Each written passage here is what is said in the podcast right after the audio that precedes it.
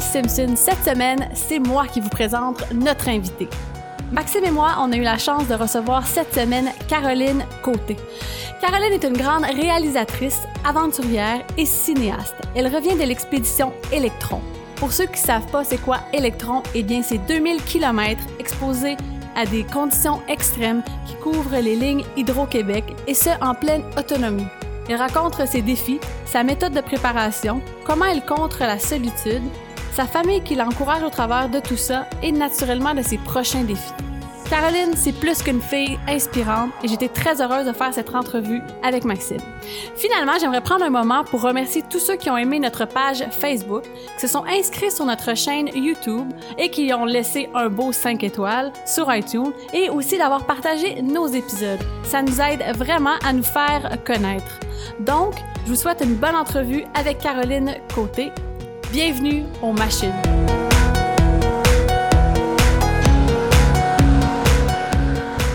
Caroline Côté, bienvenue aux machines. On est vraiment excités de t'avoir ici aujourd'hui pour plusieurs raisons. C'est qu'on a eu une demande grandissante pour des, des femmes qui viennent parler à l'émission. Mm. Je pense que c'est une candidate très à propos. Euh, puis l'autre chose, c'est un peu particulière. On était chez une de mes filles aux États-Unis euh, en fin de semaine dernière. Puis ça a donné qu'on on a profité de l'occasion pour aller courir l'Appalachian Trail au Massachusetts. Puis là, on Wow. croisait un paquet de monde qui était parti de la Géorgie au mois de mars pour finir leur expédition euh, dans le Maine dans, dans deux mois. Puis on dit, Stéphanie disait comment ça, ils font ça, ce monde-là, ça a comme pas de bon sens à marcher pendant aussi mois longtemps. Puis on s'est même parlé de toi sur la trail, on disait, ben, tu sais, Caroline, c'est exactement ce qu'elle fait. Fait il faut vraiment, puis on- Stéphanie, ça la fascinait aussi, parce qu'il y a une mentalité en arrière de ça. Il faut que tu aies vraiment un mindset très, très fort pour partir. Tu as vécu la solitude dans ton dernière expédition. Fait qu'on est content que tu viennes parler de ça avec nous autres aujourd'hui, parce que je pense que tu vas avoir beaucoup, beaucoup de choses à, discuter avec nous. Alors, bienvenue aux machines, Caroline. Merci. Ben en effet, euh, ça, la marche puis euh, tout ce que j'ai appris sur euh, sur la route, ça a été formidable durant les, les derniers les dernières semaines. Puis aussi, ben c'est génial de, de pouvoir vous rencontrer puis de partager ces expériences avec vous. Je sais que vous faites pas mal de, de beaux trips aussi. Alors voilà. C'est pas le même genre, là, mais. Tu retourne coucher chez nous le soir. Ouais, ça. Une, une fin euh, assez proche. Avant de tomber dans le vif du sujet de tes expéditions, parle-nous un peu de ton parcours euh, professionnel et personnel, parce que tu faisais, avant de t'embarquer dans le... Tu bon, es une ultramarathonienne, une réalisatrice, euh, tu es aventurière, mais avant tout ça, à un moment donné, tu faisais autre chose avant. Fait que Peux-tu nous raconter un peu ton parcours de vie, comment ça a commencé, puis comment l'étincelle de l'aventure a commencé dans ta vie? Ouais, en fait, euh, pour moi, euh, comment tout ça a commencé, je dirais que euh, j'étais quelqu'un, euh, dans le fond, au cégep, qui, qui était vraiment passionné par le cinéma. Je me disais, bon, j'ai vraiment pas de, de qualité en termes de, de mathématiques, tout ça. Pour moi, c'était assez difficile. Je me suis dit, je vais aller dans un programme au cégep où il n'y a pas de mathématiques, où j'aurais plus besoin d'en faire. Et là, euh, je me suis retrouvée devant un, super programme au Cégep Édouard, mon petit, qui était un, un programme de, de cinéma et de communication. Puis c'était parfait pour moi parce que, bon, euh, j'étudiais euh, les films français, j'étudiais un, un peu aussi comment filmer, puis tout ça.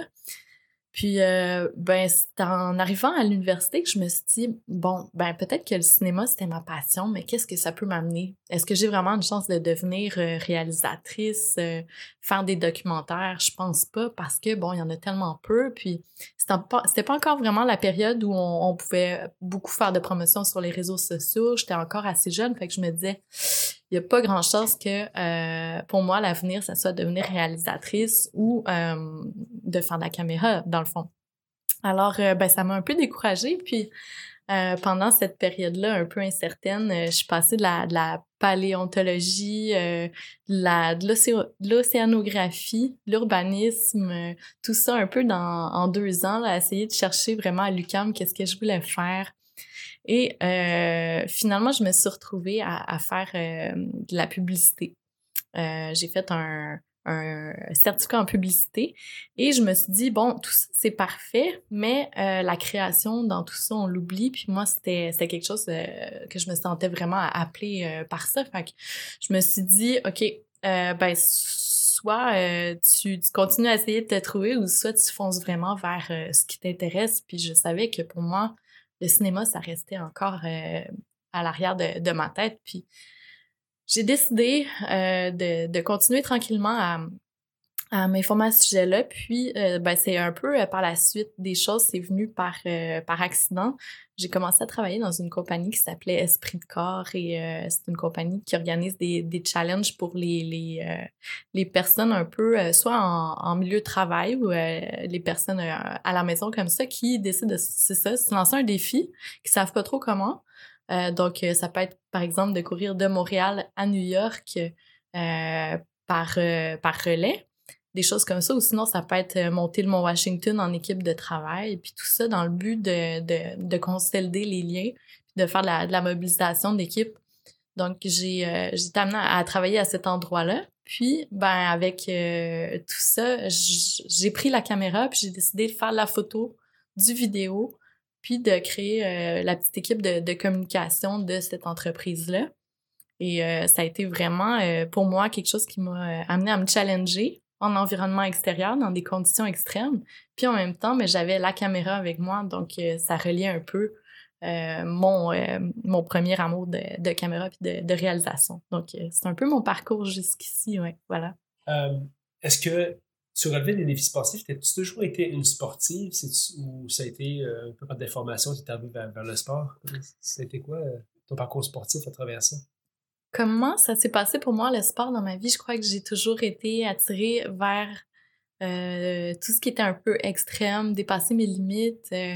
Euh, euh, je confrontais beaucoup mon père, malheureusement, jusqu'à environ 18-19 ans, à essayer de lui demander pourquoi, pourquoi il faut toujours respecter les, les, les, les, ordres ou sinon pourquoi faire comme, comme ce que les gens nous demandaient de faire. Puis maintenant, je regrette un peu de, de l'avoir challengé autant, mais euh, cela dit, il m'a toujours amené à vouloir euh, vivre l'aventure euh, en extérieur, puis de faire, par exemple, de l'escalade sur des rochers, un peu de, de nage, puis tout ça. Puis au, secondaire, j'aimais bien courir le plus loin possible, pas pour me donner une limite, mais pour dépasser les, les gars qui étaient devant moi. Puis ça, c'était c'était c'était mon but, tu sais. Mais sinon, j'ai j'ai vraiment pas eu un, parcours où euh, automatiquement, j'étais amenée à, vivre des choses à l'extérieur. C'est plus venu euh, vers 24-25 euh, ans, là, où je me suis vraiment mise à être plus attirée vers la forêt, vers l'extérieur. OK. Puis, donc, étais, naturellement, tu n'étais pas, pas une athlète, tu étais une bonne athlète, mais c'est venu un peu par la force des choses, puis c'est plutôt à l'âge adulte que les défis sportifs plus intenses ont commencé à t'intéresser. Tu, tu te souviens-tu, c'est quelque chose qui a déclenché ça? As-tu vu quelque chose à la télévision? As-tu vu, y a-tu un élément ou un ami qui t'a parlé d'une course en tant que telle, qui t'a fait le goût en fait de faire l'ultramarathon ou, ou au point de vue sportif t'a dépassé? Euh, mon père avait euh, un frère qui est décédé à l'âge de 29 ans, si je me trompe pas. Et euh, je ne l'ai jamais connu. Et euh, son frère était un, un aventurier de son temps. Euh, il allait en Égypte, il allait rencontrer euh, les peuples là-bas. Euh, puis la dernière expédition qu'il qui avait menée, dans le fond, c'était sur la rivière Yukon. C'était une expédition de canot. Et malheureusement, on n'a jamais retrouvé son corps. Il s'est noyé dans la rivière. Puis cet homme-là, le, le, frère de mon père, j'ai toujours eu une espèce de de fascination pour lui. Euh, il complétait toutes sortes d'aventures. Euh, il était même entré dans la police, avait fait tous les tests, puis ensuite il se dirigeait vers quelque chose d'autre de nouveau pour lui. Donc il était toujours à la recherche de d'expériences nouvelles. Et euh, ben le connaître par les paroles de mon père, ça m'a toujours un peu inspiré. Puis je me suis dit peut-être que j'ai été amenée vers l'aventure à ce niveau-là. Puis au niveau de, de tout ce qui est la course, euh, j'ai eu des amis qui m'ont euh, qui m'ont partagé leur passion, puis c'est venu vraiment comme ça euh, naturellement autour de moi là, à Montréal, des, des gens qui m'amenaient un peu courir dans les rues. Puis de plus en plus, j'ai été amenée à, courir dans des sentiers du Mont-Royal. Puis ensuite, ben là, quand j'ai découvert qu'est-ce que c'était le, le, trail running, je me suis lancée, puis ça rejoignait ma, ma passion d'aventure. Pour en revenir au Yukon en canot, je pense que tu le, tu le fais, hein? Euh, il, y a, il, y a, environ deux ans maintenant, ben c'est ça, j'ai, j'ai fait une expédition de canot sur la rivière Yukon. En sachant pas que le, le frère de mon Ah, père était je mort. pensais que c'était C'est parce ça, que lui, c'est ma question, moi aussi, que je suis parti ok. à rire, c'est que je savais Non. pas qu'il l'avait fait. Non, exactement. Je savais pas qu'à cet, à cet endroit-là, euh, le frère de mon père était décédé. Puis c'est euh, la journée même quand euh, j'ai quitté la maison. Mon père a dit, tu savais, euh, Caroline, quand euh, mon frère euh, est décédé, ben c'était sur la rivière Rubicon. Fait que sois très prudente. Puis ça m'a vraiment touchée. Puis en même temps, je voulais respecter mon père là-dedans. J'ai eu, j'ai eu assez peur de le ben, de, le- de lui faire vivre toutes sortes d'émotions, je me disais qu'il était habitué là, avec euh, le fait que je partais euh, en Antarctique avant, puis ensuite que j'avais fait d'autres expéditions, mais euh, il m'a suivi euh, sur la carte GPS qu'on mettait euh, sur le site web. Euh, Il m'a suivi jour après jour, euh, surtout dans le moment où euh, il savait dans quel coin euh, le décès avait eu lieu. Fait que euh, moi, euh, j'ai- à- arrivé à cet endroit-là qui s'appelle le lac La Berge euh, dans l'expédition, je me suis dit, euh, je vais être prudente. Puis euh, c'était un, un moment super fort de l'expédition. ouais. C'était une expédition de combien de temps? C'était une expédition de deux mois et demi. Euh, on est parti à Whitehorse, puis euh, tranquillement en canot, on était euh, quatre personnes. On est allé jusqu'à Emonac, euh, qui est à la sortie de la, de la mer de Bering, euh, très près de la Russie, euh, à la fin de l'Alaska. Donc, Oui. euh, ouais, c'était quelque chose. Je te parler de, de ces défis-là, j'aimerais ça qu'on en parle. On va revenir tantôt à ton dernier défi que tu as fait récemment, qui Ouais. était la route des électrons. Euh, mais j'aimerais ça que tu me parles de- du premier défi, des, parce que tu as fait beaucoup quand même, là, puis j'étais impressionné par tout ce que tu avais accompli. Mais parle-nous un petit peu du premier défi, comment il est arrivé sur ta route, puis le reste des autres défis que tu as fait. Mm. Puis on parlera de ton, ton plus récent, puis ton futur après, ton futur projet qui s'en vient. Oui. Alors, comment ça a commencé tout ça? J'ai, euh, j'avais un copain dans le temps qui était euh, guide d'aventure. Euh, il avait fait un cours euh, au Cégep Saint-Laurent. Euh, il y a un super cours euh, là-bas pour devenir guide. Donc après, quand on devient guide, on peut faire toutes sortes d'expéditions, amener des gens en aventure puis tout ça. Puis lui, je, je savais qu'il, qu'il allait en Antarctique. il allait partir d'environ une année. Il allait partir en Antarctique avec quelques personnes une équipe qui n'était pas encore euh, formée totalement. Et j'ai pris la chance de demander d'aller en Antarctique avec euh, cette équipe-là. Par contre, euh, je vous dirais que j'avais euh, aucune euh, expérience en, en termes de euh, d'équipement pour aller là-bas. J'avais dormi euh, une fois Dans une tente? dans une tente euh, C'est assez l'été euh, hein? et euh, je me Puis suis c'est pas toi qui l'avais monté. Mm, eh ben ouais, presque exactement, tu sais.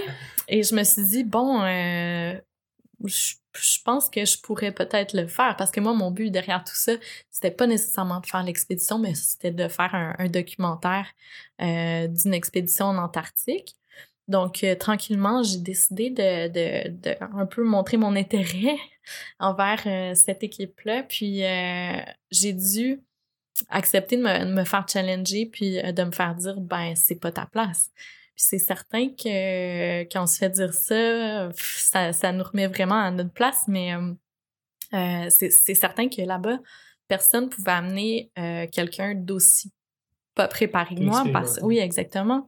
Euh, alors, ce que j'ai fait, c'est que pendant trois mois, j'ai utilisé des cordes, j'ai fait du ski, j'ai monté, démonté des tentes, j'ai bravé des conditions vraiment extrêmes dans le dans, dans la région du Québec, plus l'hiver, pour me pratiquer avec, euh, avec tout ce que je pouvais vivre en Antarctique. Puis, ben, à la fin de tout ça, ben, il y avait comme un, un, un vote d'équipe pour dire, OK, ben, est-ce que est-ce que tu es assez préparé pour aller là-bas? Est-ce que tu vas être euh, capable d'affronter euh, les difficultés? Oui, une journée, mais sur 30 jours d'expédition. Exactement, puis de pas être un poids.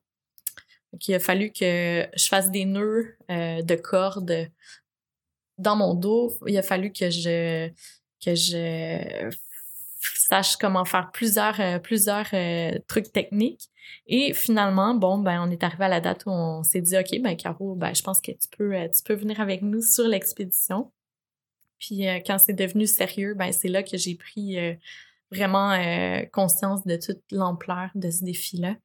Euh, aller en Antarctique, c'était 30 jours sur le continent, après avoir fait 5 jours de voilier, mais euh, en passant par le Cap Horn à Ouais, partir de à partir de Terre de Feu et, et euh, on croyait qu'on quand on allait arriver sur le continent, euh, c'est là que ça allait se passer le vrai défi, mais ça a commencé euh, en voilier, évidemment, euh, dans la traversée jusqu'en Antarctique.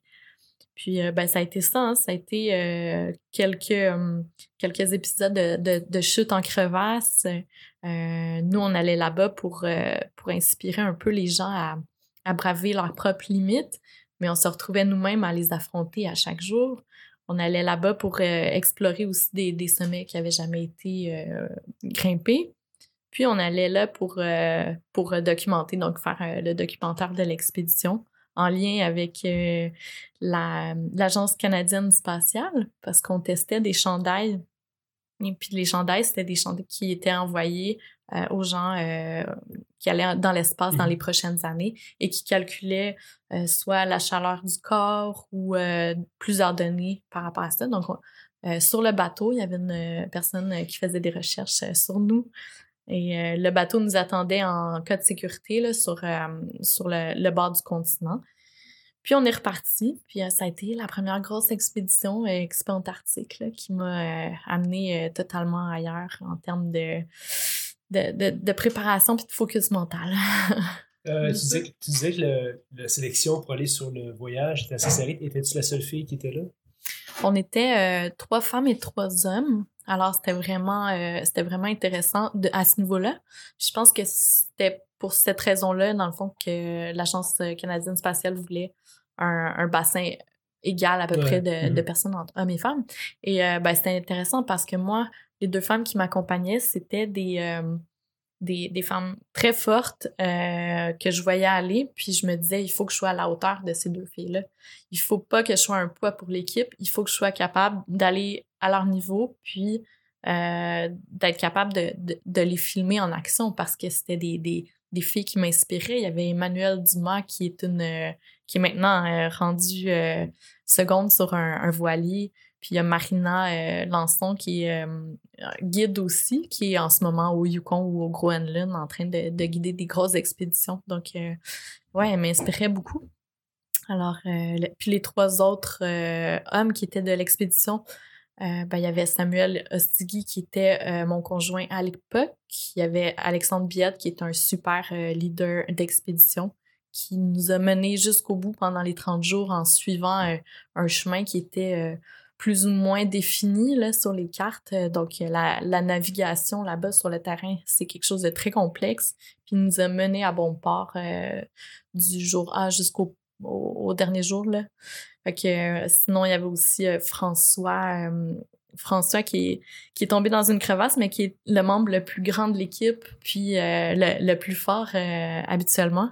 Et il est tombé dans une crevasse. On a eu de, la difficulté à le remonter, je pourrais dire. Ça, a été, euh, assez complexe. Mais euh, lui, euh, c'est ça, travaille sur les lignes électriques, puis il fait, du montage de, de cordes en hauteur. Est-ce que, est que, les, est -ce que les, les, les, gars ou les filles avaient tendance à prendre des rôles plus spécifiques ou c'était tout le monde tirait son, son morceau du voyage, c'était pas mal égal pour les gens? Je te pose la question parce que tantôt, tu disais que tu étais un peu vu comme le chaînon faible de, l'expédition au départ, parce qu'évidemment, tu n'avais pas l'expérience. Mais à la lumière de tout ça, est-ce que tout le monde avait. Euh, ben, premièrement, as-tu été le moyen fait? Parce qu'après l'expédition, ce que tu constates, c'est ben écoute, j'étais moins expérimenté, mais euh, peut-être qu'il y a eu un impact, oui ou non. Euh, puis est-ce que tout le monde avait l'air à tendance à prendre chacun leur rôle, puis il n'y a pas les gars qui disent ben, tu sais, je vais m'occuper de ça pour toi parce que moi, je un gars. C'était comment c'était géré? Ouais, non, je pense qu'il fallait vraiment, euh, à partir du moment où on embarquait en expédition, même dans le défi préparatoire qu'on avait fait euh, plus tôt sur le, glacier à Tabasca, proche de Calgary, c'est ce qu'on voulait voir, c'est qu'on voulait voir justement si tout le monde avait une force égale dans l'équipe, puis tout le monde était capable de se débrouiller. Puis ça a été deux semaines où on a travaillé, oui, ensemble, mais à développer chacun des, des, des, des forces euh, différentes. Puis euh, ça a été deux semaines qui ont été un peu comme ce qu'on allait voir en Antarctique. Et euh, c'était essentiel de faire un défi préparatoire pour être certaine que rien allait casser à ce moment-là. Puis il fallait pas que quelque chose arrive en Antarctique parce que c'est des moments où on peut pas appeler à l'aide, il y a personne qui va venir. Alors, ben, ce que j'ai remarqué, c'est que chaque personne, en tant qu'individu, s'est développé euh, au max de ses capacités. Puis moi, j'ai été étonnée de, de voir que je pense que j'avais ma place, puis que j'ai euh, réussi le défi que je me lançais, euh, de me dire que j'étais une personne qui s'entraînait depuis des mois, mais euh, je me suis entraînée fort, puis je pense que ça a servi. Chaque personne qui était là était euh, un aventurier ou une personne qui faisait des expéditions qui était préparée. Euh, on avait tous notre place à, bord de l'expédition, puis c'est ce qu'il fallait vérifier avant de partir sur le continent. Cool. Fait que ça, c'était ta première expédition. Après ça, tu es revenu au, au Québec, puis tu es parti pour autre chose. Oui, euh, ben c'est les retours d'expédition, c'est toujours un peu euh, difficile, je dirais, pour euh, de mon côté, peut-être pour un peu tout le monde. On se retrouve à avoir vécu des émotions vraiment extrêmes. euh, euh, vous connaissez ça sûrement aussi, puis c'est ce qui donne envie un peu de, de replanifier quelque chose juste après. Les refaire. ouais. Et euh, ce que ce que je retire de, de tout ça, c'est que euh, on peut vivre des, des moments vraiment difficiles. Euh, mettons par exemple un matin, puis le soir, tout euh, tout est effacé, puis c'est à refaire la journée d'après. Puis euh, quand on revient à la maison, bon ben, il n'y a pas toujours des moments qui nous amènent à vivre des défis quotidiens ou des, des petits peut-être. Puis c'est ce qui me manquait après Expo Antarctique. Ça m'a amené à, à vouloir faire d'autres, je dirais peut-être pas activités, mais d'autres expéditions. Euh, celle que j'ai faite par la suite, ben ça a été euh, une expédition que j'ai joint euh, qui s'appelle Pull of the North. Puis ça a été l'expédition de canot là, qui a traversé tout, le, tout, le- tout l'Alaska. Ouais. Fait qu'on est allé découvrir là-bas des, des peuples de la rivière Yukon euh, qui se déplacent habituellement soit sur la rivière, mais qu'il n'y a pas de, de route autour. Donc, euh, les, les valeurs euh, de culture sont très fortes. Euh, c'est des gens qui euh, chassent et qui pêchent, euh, habituellement pas mal toute leur vie, mais qui ont aussi des, des choses à partager, puis qui m'ont marqué beaucoup. Puis c'est un, un montage, puis c'est un, un documentaire que je suis en train de faire euh, en ce moment, là, la, la post-production. J'ai vu certaines images Mm. sur ton site qui sont, qui sont Mm. magnifiques d'ailleurs. C'était quand ils ont fait, fait Pull Off the North, c'était qui était qui était instigateur de ça? Parce qu'évidemment, j'imagine que tu peux pas partir en expédition puis vivre. Il n'y a pas de l'argent qui rentre dans le compte de banque à tous les semaines. Il faut que ça se paye cette expédition-là. Qui Mhm. était instigateur? Puis comment tu, tu vis à travers ça? En fait, j'ai joint l'expédition par un site euh, vraiment intéressant, un site anglais qui s'appelle Explorers Connect. Et c'est un site qui permet à plusieurs personnes de se joindre, euh, par exemple, si on a besoin de quelqu'un pour filmer, si on a besoin de quelqu'un pour euh, photographier euh, un leader d'expédition, tout ça. Donc, c'est des personnes qui se joignent toutes à la, même place. Et euh, j'avais entendu parler de ça euh, de mon, mon professeur. euh, euh, j'ai fait un, une espèce de, de workshop qui était à Banff au euh, Mountain Film Festival Mhm. là-bas. Et euh, lui nous parlait justement de, de comment on pouvait euh, rencontrer d'autres gens parce que c'est un peu les difficultés du métier. C'est bien beau vouloir faire un documentaire sur quelque chose, mais être en équipe. Ouais, c'est ça. Être en équipe, c'est vraiment, c'est vraiment difficile des fois de trouver les autres membres. Fait que euh, j'ai joint quelqu'un qui s'appelait Yann Finch, qui a été le, le leader de l'expédition. Puis euh, je me suis dit, bon, on va rajouter un peu de, de, de langue française là-dedans, un québécois. Donc j'ai euh, j'ai ajouté Martin Trahan, lui qui avait fait euh, les chemins de l'or bleu Ah ouais? qui avait traversé une, une partie du Québec euh, en canot quelques années avant.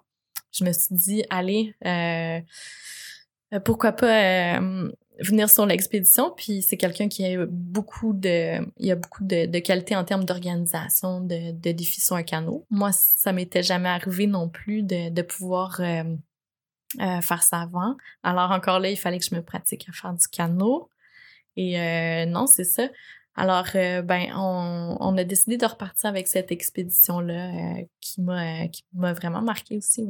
Puis le but, c'était de faire un documentaire. Toi, dès Mhm. le départ, c'était clair, quand tu fais l'expédition, c'est de faire un documentaire parce que c'est ton gagne-pain de faire des, des documentaires. Ouais, exactement.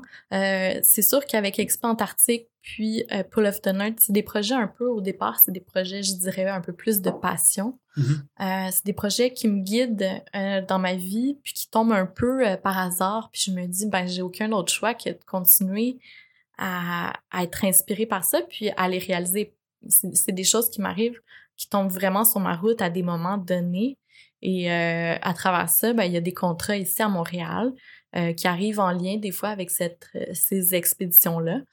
Toujours parfois des, des documentaires à faire ou des fois des petites capsules pour des, des compagnies qui ont envie de, de faire découvrir leurs produits dans des environnements extérieurs.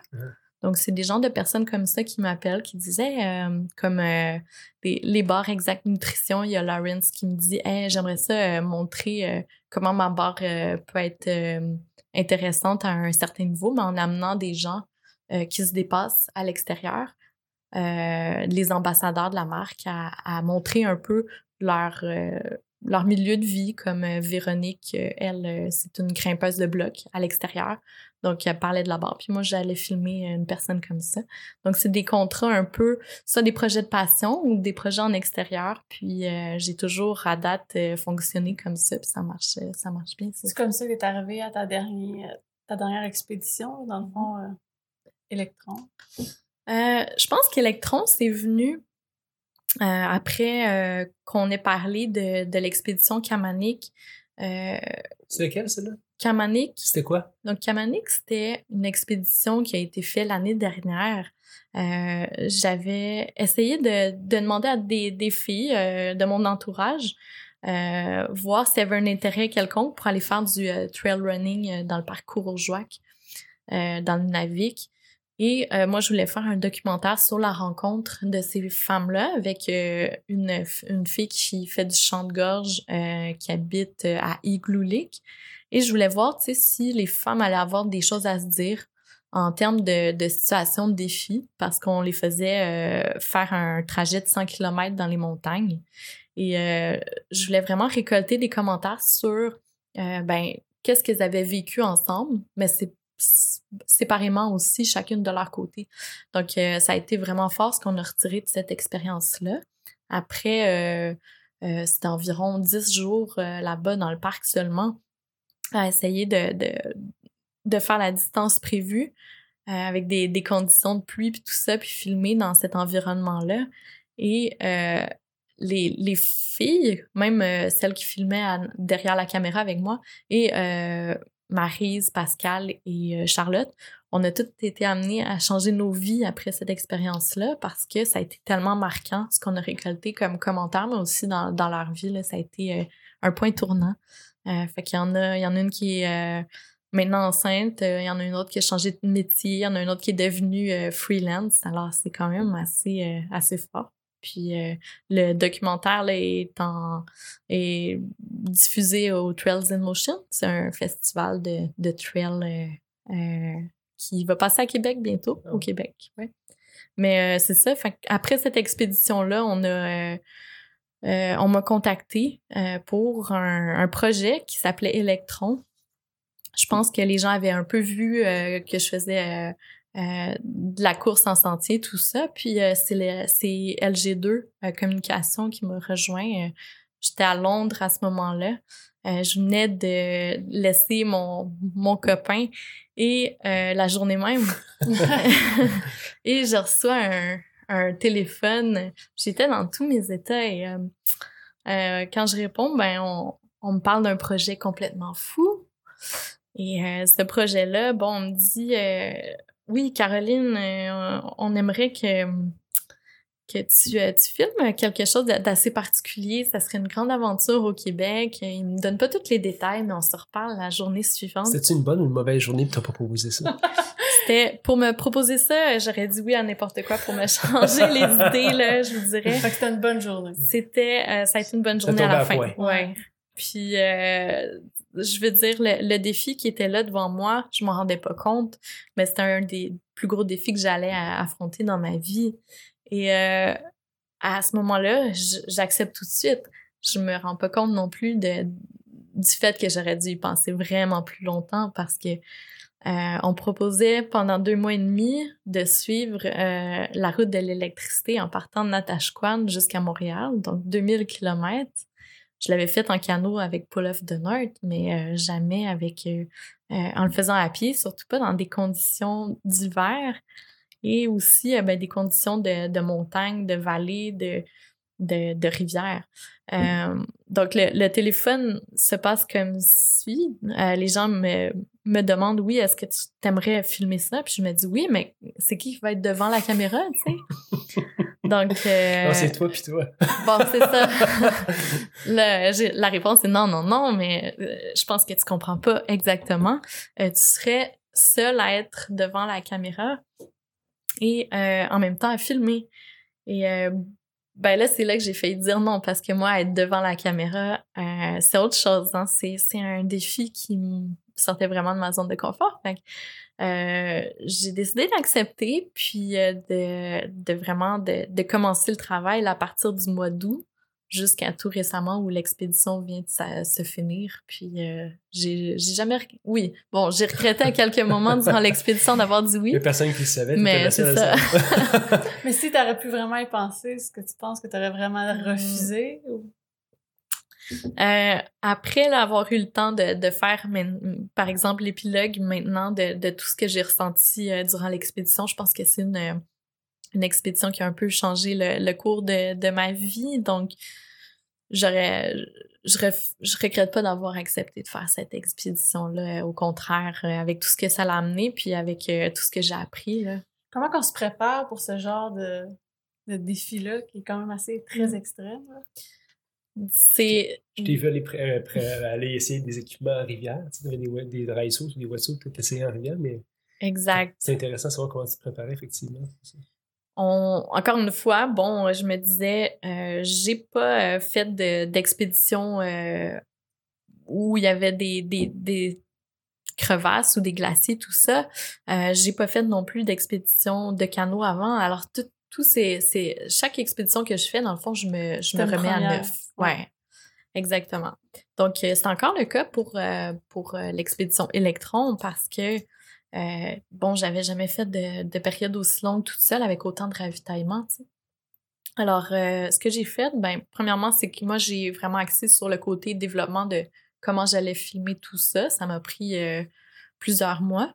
J'ai fait appel à Samuel qui m'avait accompagné en Antarctique pour faire la gestion de tout ce qui était les maps, le terrain, puis l'architecture du défi en général j'avais besoin de quelqu'un qui soit là pour, euh, pour m'aider là-dedans.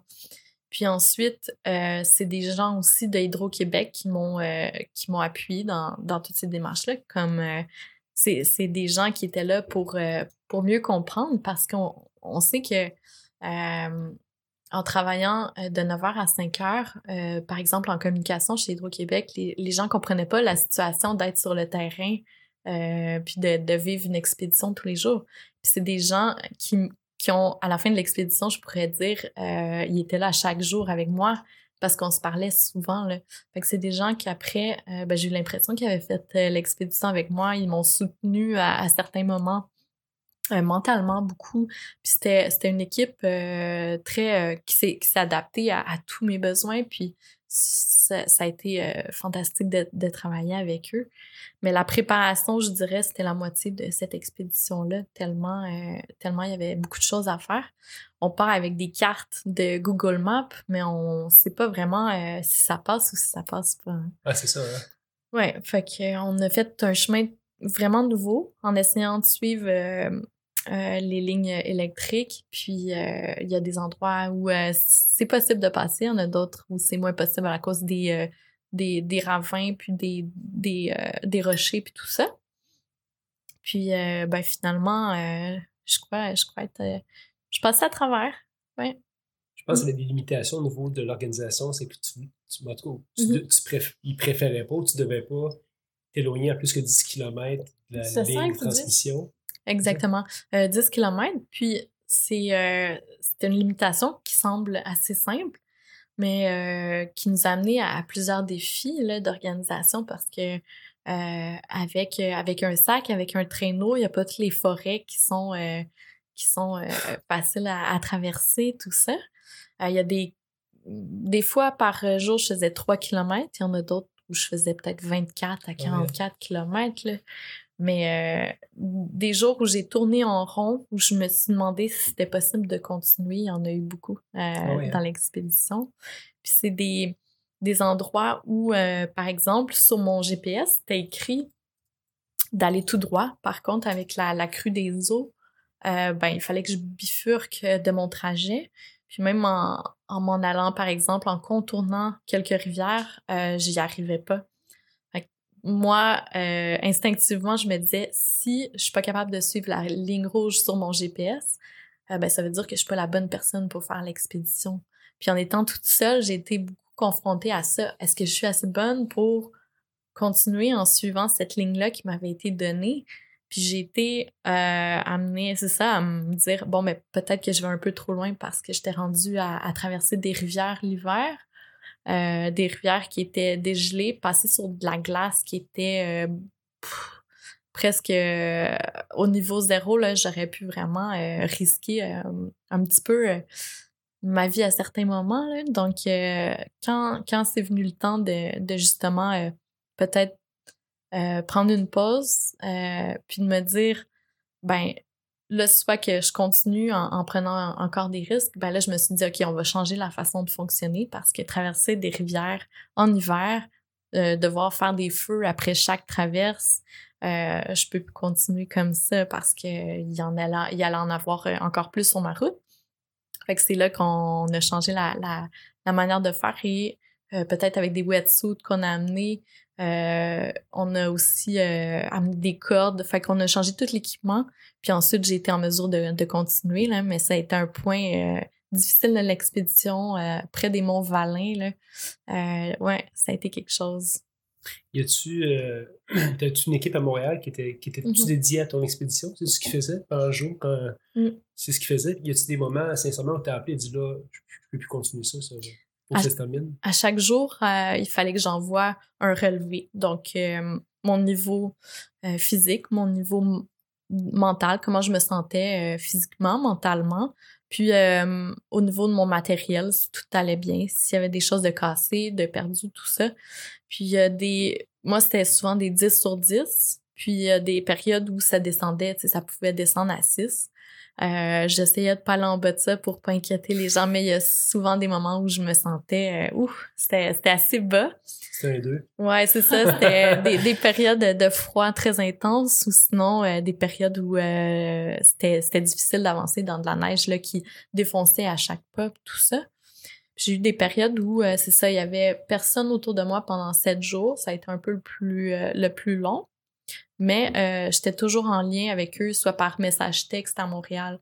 Puis il y avait une équipe chez Hydro-Québec en veille euh, pour, euh, pour être là en support avec moi.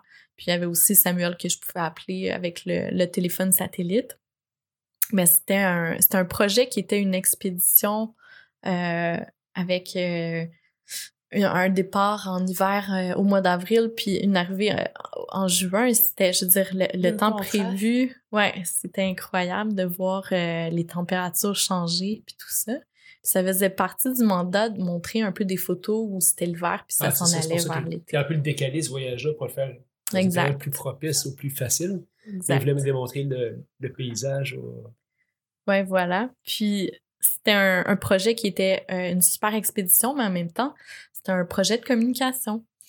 Mais euh, moi, je trouvais ça formidable, venant d'une entreprise, euh, d'amener l'aventure euh, à un certain niveau dans leur campagne de publicité. Puis c'est c'est complètement audacieux, je trouve, parce que l'aventure, on sait jamais qu'est-ce qui peut se passer. Et de faire confiance à une aventurière comme moi pour dire on, on, On, On- donne un mandat, ouais. puis on te on met. sait pas euh, vraiment qu'est-ce qui va arriver. Exactement. On, on, on te lance à Natashquan, puis rends-toi à Montréal, puis euh, à travers ça, nous, on, on va gérer un peu qu'est-ce qui se passe, puis euh, euh, ben, vas-y, go, là, pars. Puis, je veux dire, tout était planifié, mais venant d'une entreprise, j'ai trouvé ça vraiment audacieux, puis je pense que c'est c'est nouveau maintenant aussi.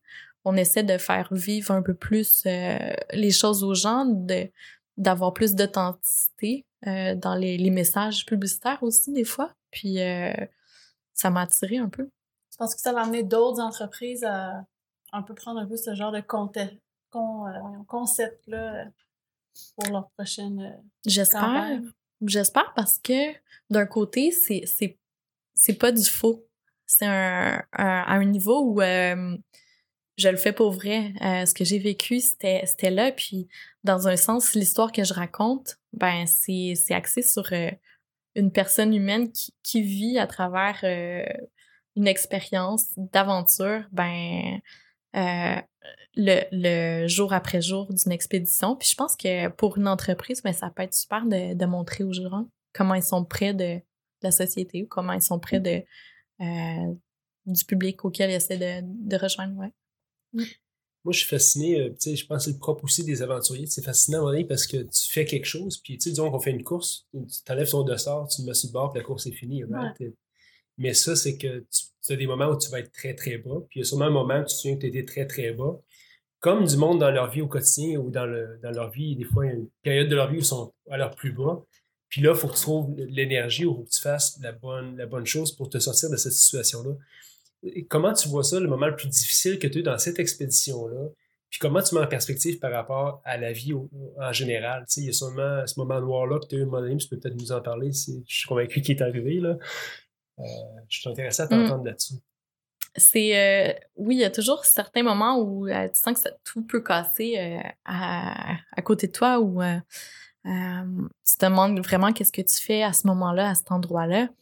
Je l'ai vécu pendant l'électron, euh, ce moment-là, puis il était encore plus fort pendant euh, où euh, là, c'était mon premier gros moment où, c'est quand on dit on casse là, en deux, là, je me sentais vraiment cassée, puis il y a, y a Cody, qui, qui est une, une super... elle a fait un, TED Talk il, y a, il y a quelques années déjà, c'est quand même assez c'est pas très récent, mais euh, j'ai écouté ça, puis euh, Samuel en parle beaucoup aussi euh, dans une conférence que, que j'ai regardé qu'il a faite, mais c'est une personne qui dit que qu'il faut faire comme si on savait comment le faire jusqu'à temps d'être capable de, de le faire pour vrai.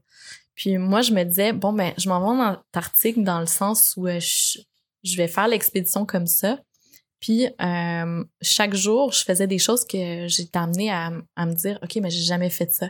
Fait que euh, elle, cette dame-là, dit, ben fais-le jusqu'à temps que tu le fasses pour vrai puis tu te sens à l'aise de le faire. Fait que je faisais mes choses, j'avançais pas à pas dans un environnement comme ça. Puis euh, ben c'est après que je me suis dit, oh, ben j'ai réussi parce que euh, j'ai toujours confiance à ce que j'allais faire comme dans, dans mes sacs puis tout ça. Puis à un moment donné, euh, il y a une journée, on a eu de la difficulté à faire plus que 700 mètres dans la même journée, là, dans quelques heures. Euh, les vents étaient tellement forts, puis c'était sur le plateau, c'était un endroit euh, où il n'y a pas de montagne, donc le vent prend une force d'ampleur incroyable. Et à ce moment-là, c'était environ jour 14, 15 de l'expédition sur 30. Je me disais, comment je vais faire pour garder le même niveau pour les prochains jours. Je veux dire, on est au milieu de l'expédition, je sens déjà que je suis à zéro. Euh, et j'étais dans la tente et euh, à ce moment-là, j'avais plus envie de manger. Je me disais, euh, je, pourrais pas continuer euh, comme ça. Puis euh, c'est même les amis dans la tente qui m'ont fait manger parce que j'étais à zéro.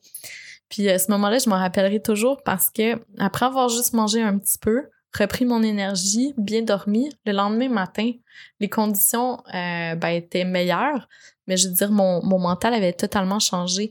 Fait que je me, je me dis, il y a toujours un, moment qui va être difficile, mais dans le temps, ça va représenter quoi? Ça va être euh, une fraction de d'une journée, ça va être peut-être, oui, une semaine difficile, un mois difficile, mais dans notre vie, je veux dire, quand on en sort, on grandit de ça. Donc, la période de temps qui est difficile nous en apprend beaucoup aussi sur euh, nous-mêmes puis nous permet après de, de mettre ça dans notre vie. Donc, quand j'ai été sur Electron, ce que j'avais appris en Antarctique m'a servi à me dire oui, tu es toute seule, mais tu es capable de passer à travers parce que euh, euh, ça peut être juste un, certain nombre de, de, minutes qui va être très complexe. Après, ça peut être quelques heures, mais tu, tu, vas l'avoir, tu, vas, tu vas passer à travers.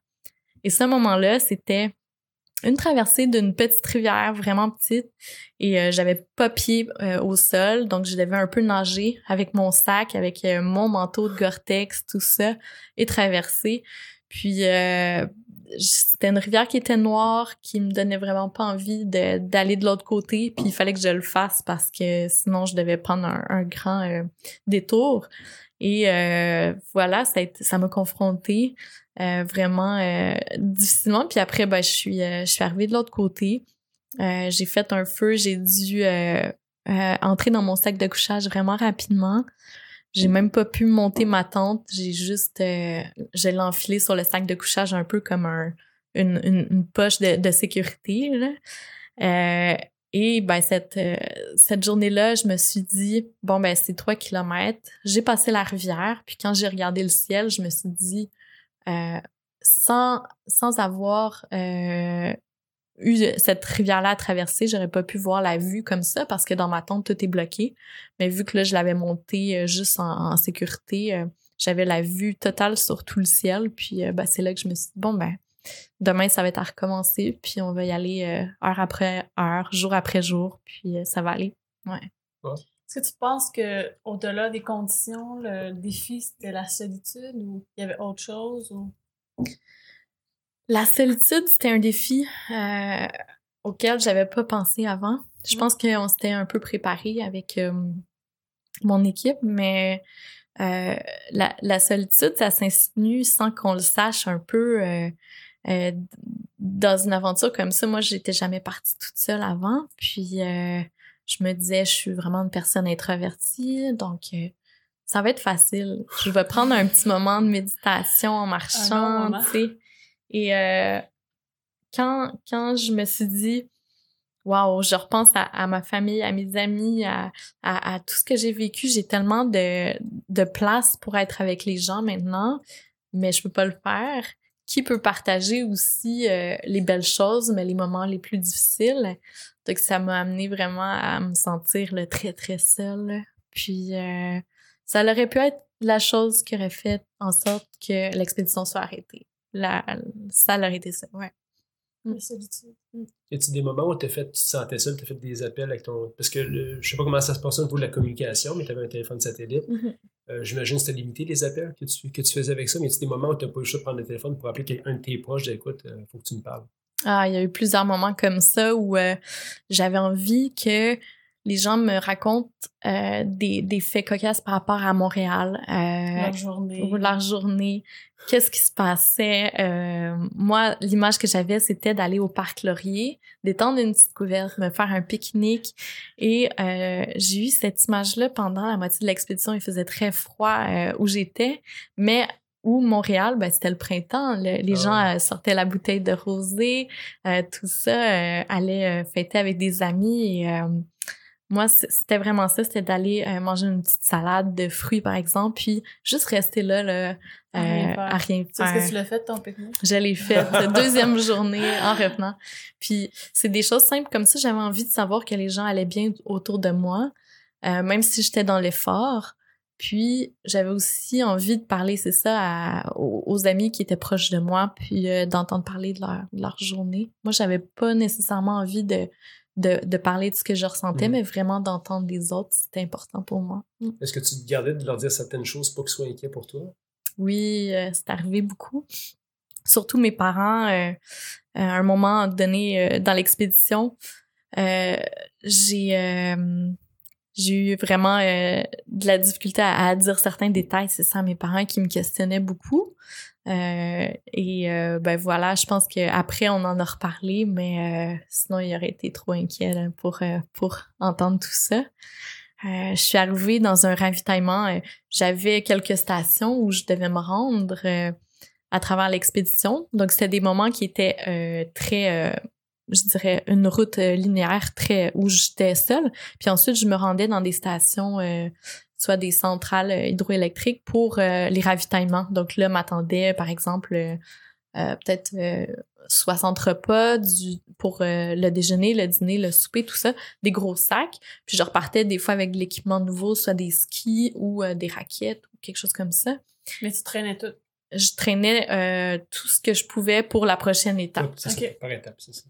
Et là, euh, dans ces endroits-là, c'est ça, c'est la vie qui, qui revient. Donc, euh, je monde, rencontre euh, tout le monde euh, de la, de la station qui sont là, qui m'attendent, qui me font visiter euh, les centrales. Mais euh, moi, j'ai pas pris de douche pendant super longtemps. Et première étape, euh, on visite la centrale. euh, euh, j'ai un casque et euh, une... un- une espèce de, de complet sur moi et je me dis waouh quel euh, c'est un peu euh, on passe euh, d'un moment très seul à un moment où euh, là c'est l'effervescence Mais c'est parti totale. politique, il fallait que tu Ouais, fasses. ouais. c'était euh, ouais c'était c'était c'était quelque chose Est-ce qu'il y en a eu plusieurs des points comme ça? Ou... Mm. je dirais il y en a il y en a eu peut-être environ huit euh, et euh, c'était des, des points qui étaient euh, essentiels pour moi pour refaire un peu mes, mes bagages. Aussi, c'était des endroits euh, où je faisais sécher ma tente, mon sac de couchage qui était imbibé d'eau ou euh, mes bottes qui, euh, qui étaient glacées le matin puis que je remettais la journée d'après. Euh, il fallait que, que je fasse sécher quelques trucs. Et euh, non, je pense que c'était essentiel euh, à ce niveau-là. On croisait du monde sur l'Appalachian Trail, justement en fin de Mhm. semaine, puis là, on voyait un gars revenir ravigoré parce qu'il avait revigoré parce qu'il avait resté dans un hôtel une nuit. Comme sorti des du j'ai pris une douche. Mm. Fait que c'était-tu un peu ton même sentiment quand tu, j'imagine que tu restais un petit peu pour faire sécher tes choses, te reposer? C'était-tu un peu le même sentiment? Est-ce que tu avais un, un- un nouvel élan quand tu ressortais de l'eau? Tu disais, ah, ça me tente pas de Mm. quitter ce confort-là? C'est, euh, je pense que vous l'avez vécu aussi souvent quand on revient à, Montréal ou quand on revient d'une expédition, ce qu'on aime, c'est peut-être un peu les choses super simples, les petits détails. Puis on n'a pas besoin de, beaucoup quand on, on pense à ça parce que moi, c'était juste de tourner euh, l'eau pour avoir de, tu sais, comme recevoir de l'eau chaude. Je trouve que c'est tellement un geste qui, qui est simple à la maison, mais qui peut être très difficile en expédition. Juste euh, faire du café le matin, ça peut être complexe. Puis c'est ce que j'aime retrouver quand je reviens. Puis j'ai pas besoin, je pense, de, temps. Mais en expédition, oui, quand j'allais dans des certaines stations, euh, j'avais un peu besoin de, savoir que tout, était assez simple, tu sais, puis ça, ça m'amenait vraiment du réconfort. Puis de repartir sur la route en même temps, euh, je me sentais très bien. Puis c'est sûr qu'à force d'être d'être seul sur le chemin, on commence à s'habituer, puis à la fin, ça devient une routine. Puis cette routine-là, maintenant, j'y pense encore, puis je trouve que c'est quelque chose qui, euh, qui est tellement naturel, tu sais. Puis euh, retourner en nature maintenant, pour moi, c'est vraiment plus naturel que ça l'était avant de partir, c'est certain. On, on retrouve quelque chose là-bas qui est plus près de, de ce qu'on est réellement. Et euh, peut-être que ça nous amène à avoir un côté plus authentique de nous-mêmes, euh, de vivre sans tout le, flafla de ce qu'on essaie d'avoir dans nos vies, euh, les outils électroniques ou sinon les, les, dizaines et les dizaines de, cou- de courriels qu'on reçoit. Je pense que quand on s'en va, quand on, un peu plus loin des, sentiers battus, ben d'être seul avec la personne qu'on est sans rien autour de nous, ben c'est là qu'on qu'on voit un peu de, de quoi on est constitué réellement. tu sais. Je pense que c'est drôle, hein, c'est un réflexe un peu de l'être humain. Moi, j'ai ma fille est partie deux semaines en camp de vacances Mm. récemment au Massachusetts sans technologie, sans rien. Puis elle est revenue et elle m'a dit Papa, je pense que je suis une fille de campagne. Elle dit J'aime Mm. pas les technologies, ça me J'écoute plus la J'écoute télé. plus la télévision, Je sais ça pas combien de temps, là, mais... Mais c'est pas, on sait pas pour combien de temps, mais, mais le constat que je faisais, je me disais, waouh, ça veut dire Wow. vraiment que, tu sais, l'être humain, on est vraiment réalisé Ouais. Puis quand on, est, C'est quand on se retrouve là-dedans, dans le bois, dans, si on était courir, je suis en train en fin de semaine, puis sur les Appalachian Trail, t'as rien, tu sais. Euh, puis c'était comme, je pense qu'il y a un bonheur simple là-dedans. Fait que tu sais, que t'as sûrement vécu des moments très difficiles, mais en même temps, c'est comme, t'es strippé de ce que t'es, t'es dans la nature, puis t'es, il y a un réconfort qui est là aussi, je pense que, qu'on vit, je pense. Je, Mm. je pense que l'être humain revient à la source un peu dans ce temps-là. Je suis, euh, je suis vraiment d'accord. Puis autant, je pense que c'est mon but d'inspirer les gens à, retourner en nature, à retourner à, qu'est-ce qu'on était un peu euh, dans le passé. Puis euh, qu'un, que, que ta fille dise ça, je veux dire, c'est tellement. euh, je pense que c'est peut-être justement qu'on s'entoure d'un peu trop de choses. euh, puis la simplicité dans nos vies, c'est accessible, tu sais. Je pense qu'on s'en met toujours un peu trop. Puis c'est ben, prouvé justement par des, des jeunes justement qui font des, des choses comme ça. Puis, euh, oh non, moi je suis sûre que par exemple, au Japon, maintenant, les gens, ils, euh, ils donnent plus nécessairement des, des pilules, mais ils donnent euh, des moments euh, pour aller en nature. Tu sais, c'est comme des, des sessions où on se dit, OK, ben le médecin nous dit aller en, en, nature pour quelques jours ou sortir de la ville. Puis c'est un peu comme ça que ça se passe maintenant, tu sais. Je crois que c'est bon. Comment que tu as fait un petit peu, t'en as parlé un peu tantôt, les retours après ces grosses expéditions-là? Parce que je sais, moi, je sais par rapport à faire un. s'entraîner fort pendant des mois pour un événement, puis après ça, il est fini. Ça prend toujours quelques jours avant de dire, OK, bon, on peut en trouver un autre, là, mais comment tu vis ça? C'est vrai que euh, il y a des, des moments où j'ai vécu vraiment euh, difficile après les expéditions. Autant les, les grandes courses, euh, c'est vrai, on s'entraîne, on s'entraîne, puis euh, dès que ça finit, ben ça, ça retombe à zéro. Euh, j'avais fait une, une, grande course, c'était 125 km euh, pendant un événement qui s'appelle Arcana à Charlevoix. Ouais.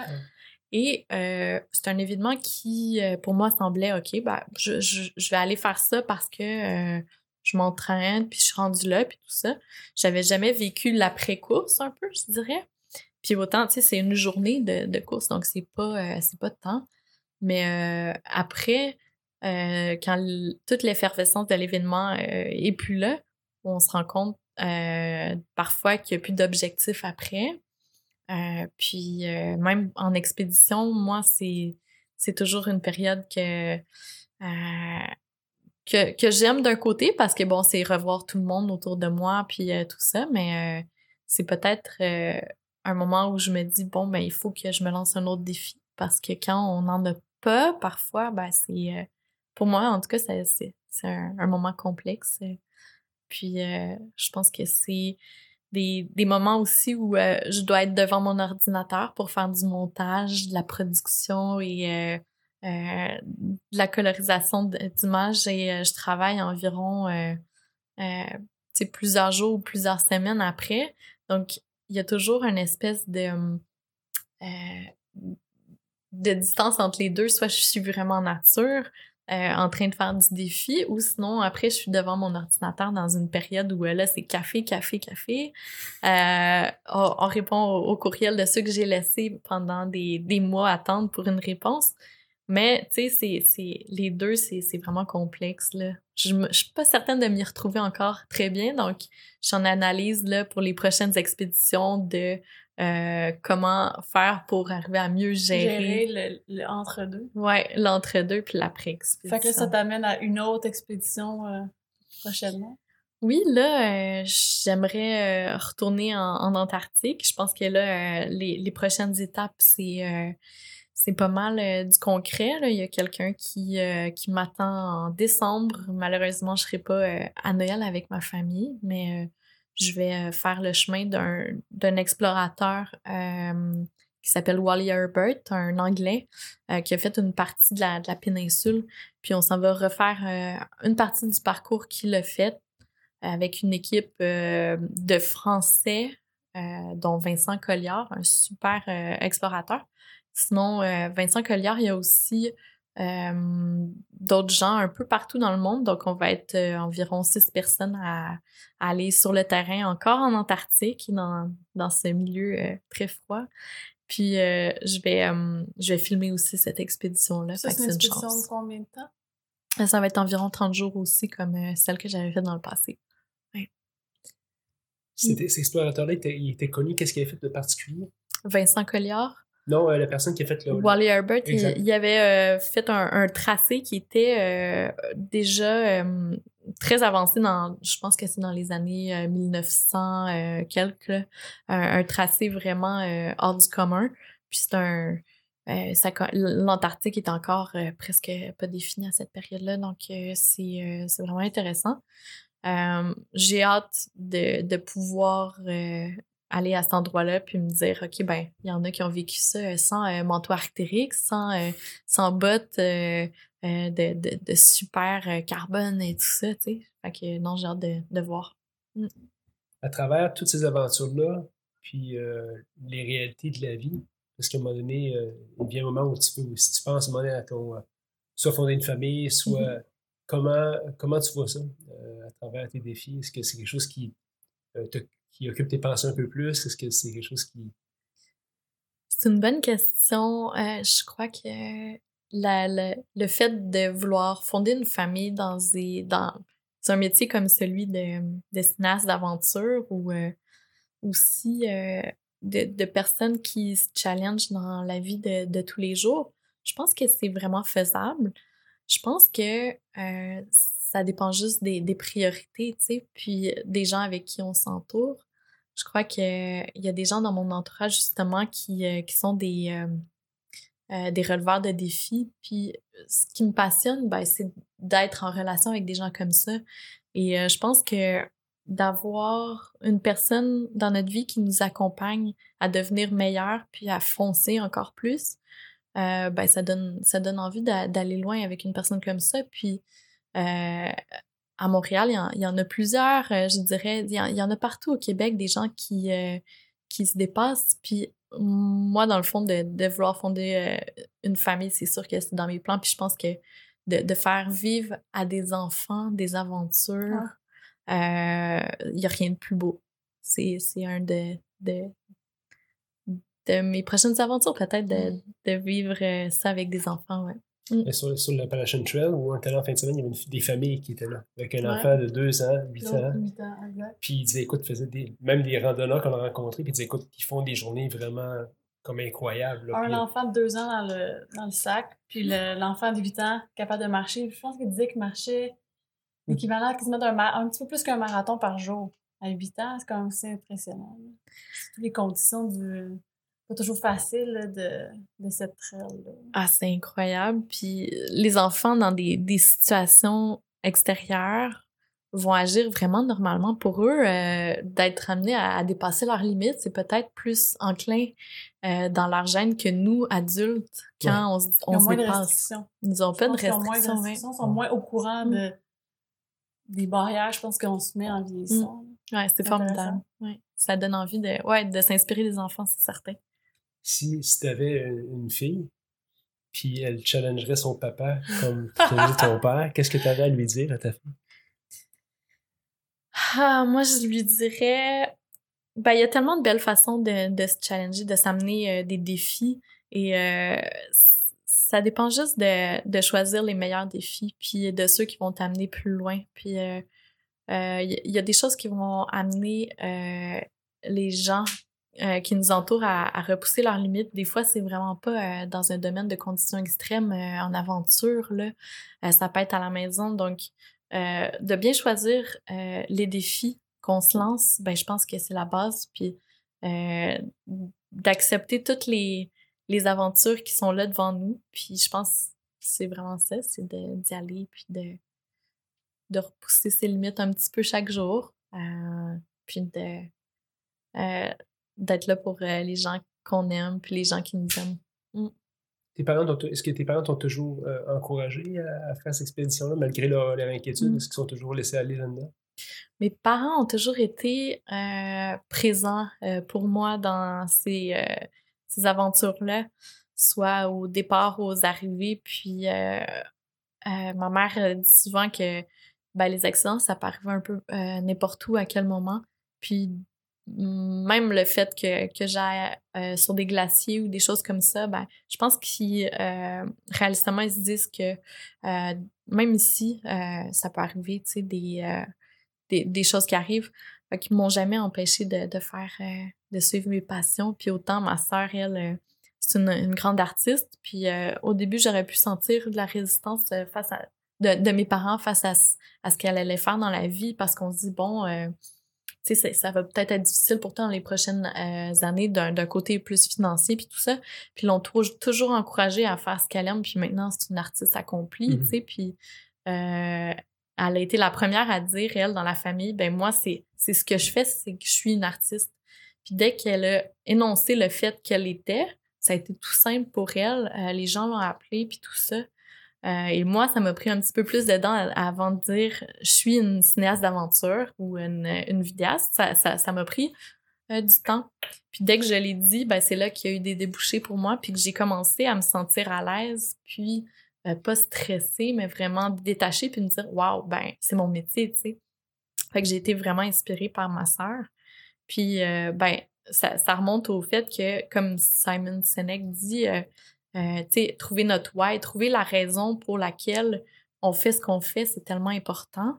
C'est euh, quand, on, on sait pas trop pourquoi on le fait, puis on essaie juste de, de faire ça pour, euh, pour euh, l'argent, par exemple, ou quand on le fait, puis que c'est pas présent à l'intérieur de nous, ben on n'a pas on n'est pas inspirant pour les autres puis je pense que c'est moins c'est moins percutant puis on arrive moins à faire ce qu'on veut puis dès qu'on trouve le, le, le quoi en, bon français, le, le, pourquoi on fait ce qu'on on veut faire, notre mission, ben ensuite, ben les choses arrivent comme, comme elles arrivent, je pense.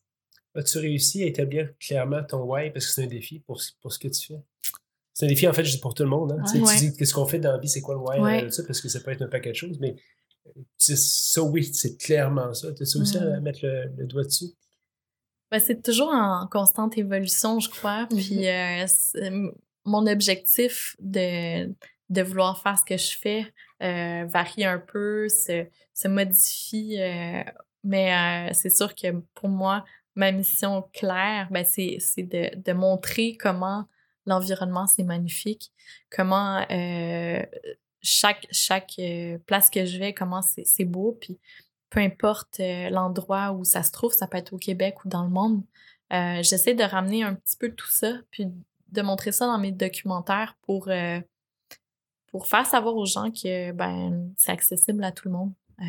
ça, c'est ma mission qui est, qui est un peu la base de ce que je fais. Puis aussi, ben, d'amener les gens à, à, se dépasser à, à chaque jour dans des environnements comme ceux-là, ben, c'est ce que j'aime faire.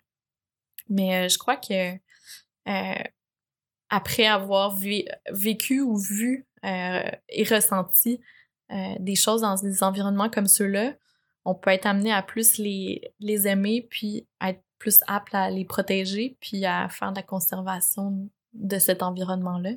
c'est aussi ce qui me...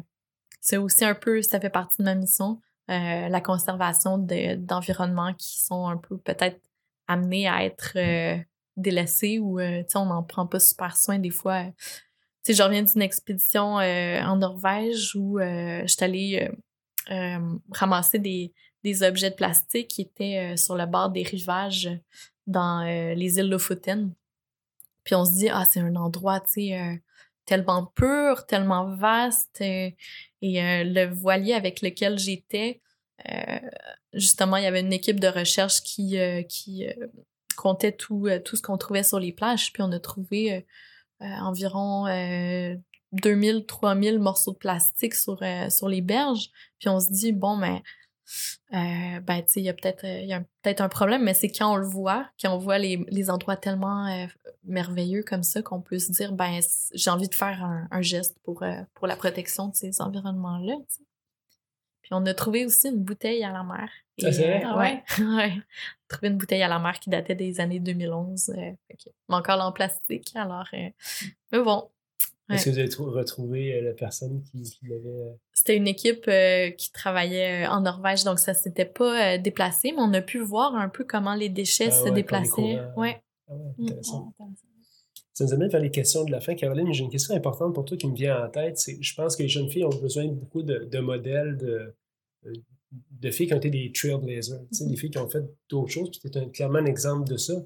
Est-ce que tu vois, est-ce que tu reçois des messages, est-ce que tu vois l'impact que tu as auprès des, auprès des jeunes filles par ton modèle de femme que tu es? Je le. Peut-être que je l'accepte pas parce que je suis encore en train de, de m'inspirer de, de, de, femmes euh, qui sont là un peu dans mon entourage, qui sont très fortes.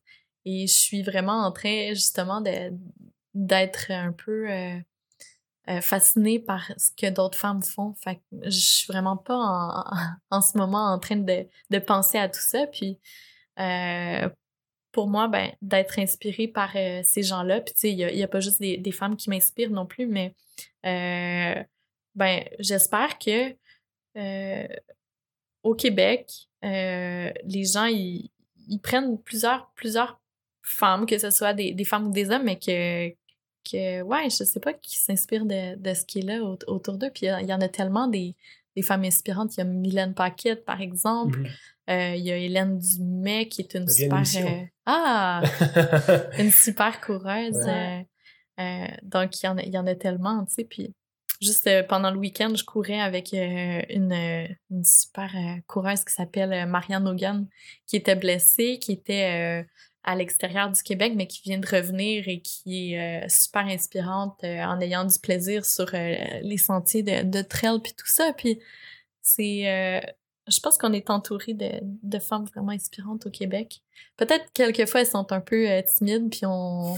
Comme toi. on- on- ouais, non, mais on, on chercherait vraiment à, à, ouais, à en faire connaître quelques-unes. Ouais. Si tu avais une chanson sur le soundtrack de ta vie, ce serait quoi? Oula!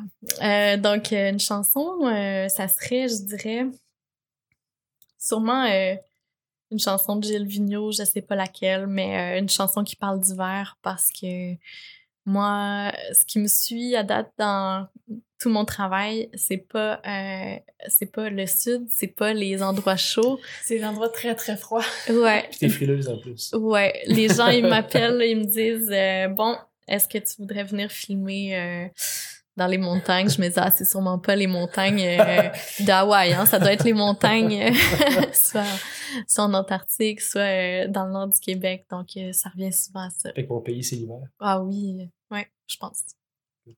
Si tu avais un livre à offrir au plus grand nombre de personnes possible, qu'est-ce qui Mm. pour inspirer les gens ou pour les marquer dans, dans leur vie, ce serait quoi? Donc, il y a des, des super livres, moi, qui m'ont beaucoup inspiré. Il y en a un qui s'appelle The Adversity Advantage.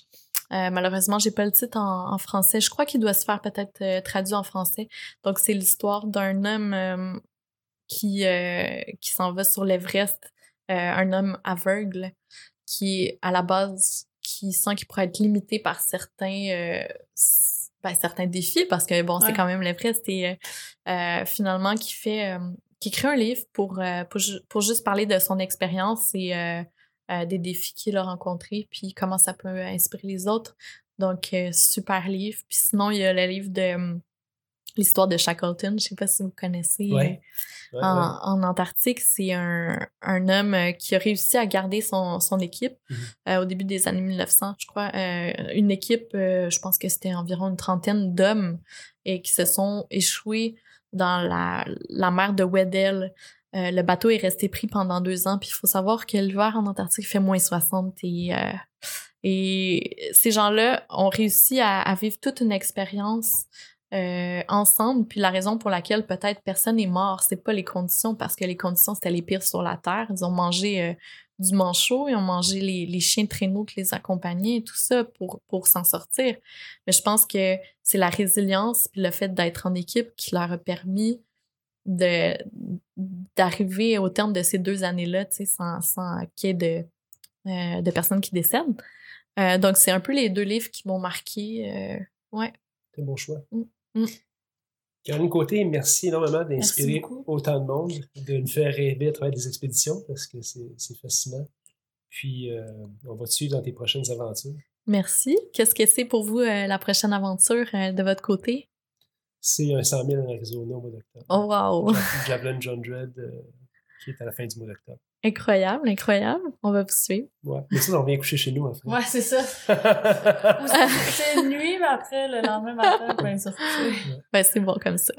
Ben, Caroline, merci beaucoup. Puis, Merci. euh, on peut te suivre où? On peut te suivre sur, sur les Mhm. réseaux. Tu ton site internet, Caroline Côté. D'autre? Exactement. Euh, en ce moment, je suis pas mal active sur Instagram, puis j'ai aussi euh, une page Facebook euh, qui parle de quelques-unes de mes aventures quand euh, je suis pas partie euh, dans, euh, dans, dans une de celles-là. Donc, euh, euh, Facebook, euh, Caroline Côté, euh, vous allez avoir euh, de la facilité à la trouver, je crois. Cool. Y a un événement course à pied jeudi soir, par hasard? Exactement, c'est mercredi. C'est mercredi. OK. mercredi. C'est mercredi. Quelle heure? Donc, je crois que c'est à 18h. c'est un événement où on se retrouve à la microbrasserie des quatre origines et euh, on va parler d'aventure puis euh, de dépassement puis on va faire un petit 10 km. voilà. On va l'annoncer. Vu que, bien évidemment, rendez-vous rendez-vous pas là mercredi. là. L'émission est en différé. Mais on va le mettre sur la page Facebook des machines. Fait que si les gens veulent y aller, euh. Merci encore une fois. Êtes aussi Merci. inspirante. Merci. Et à bientôt.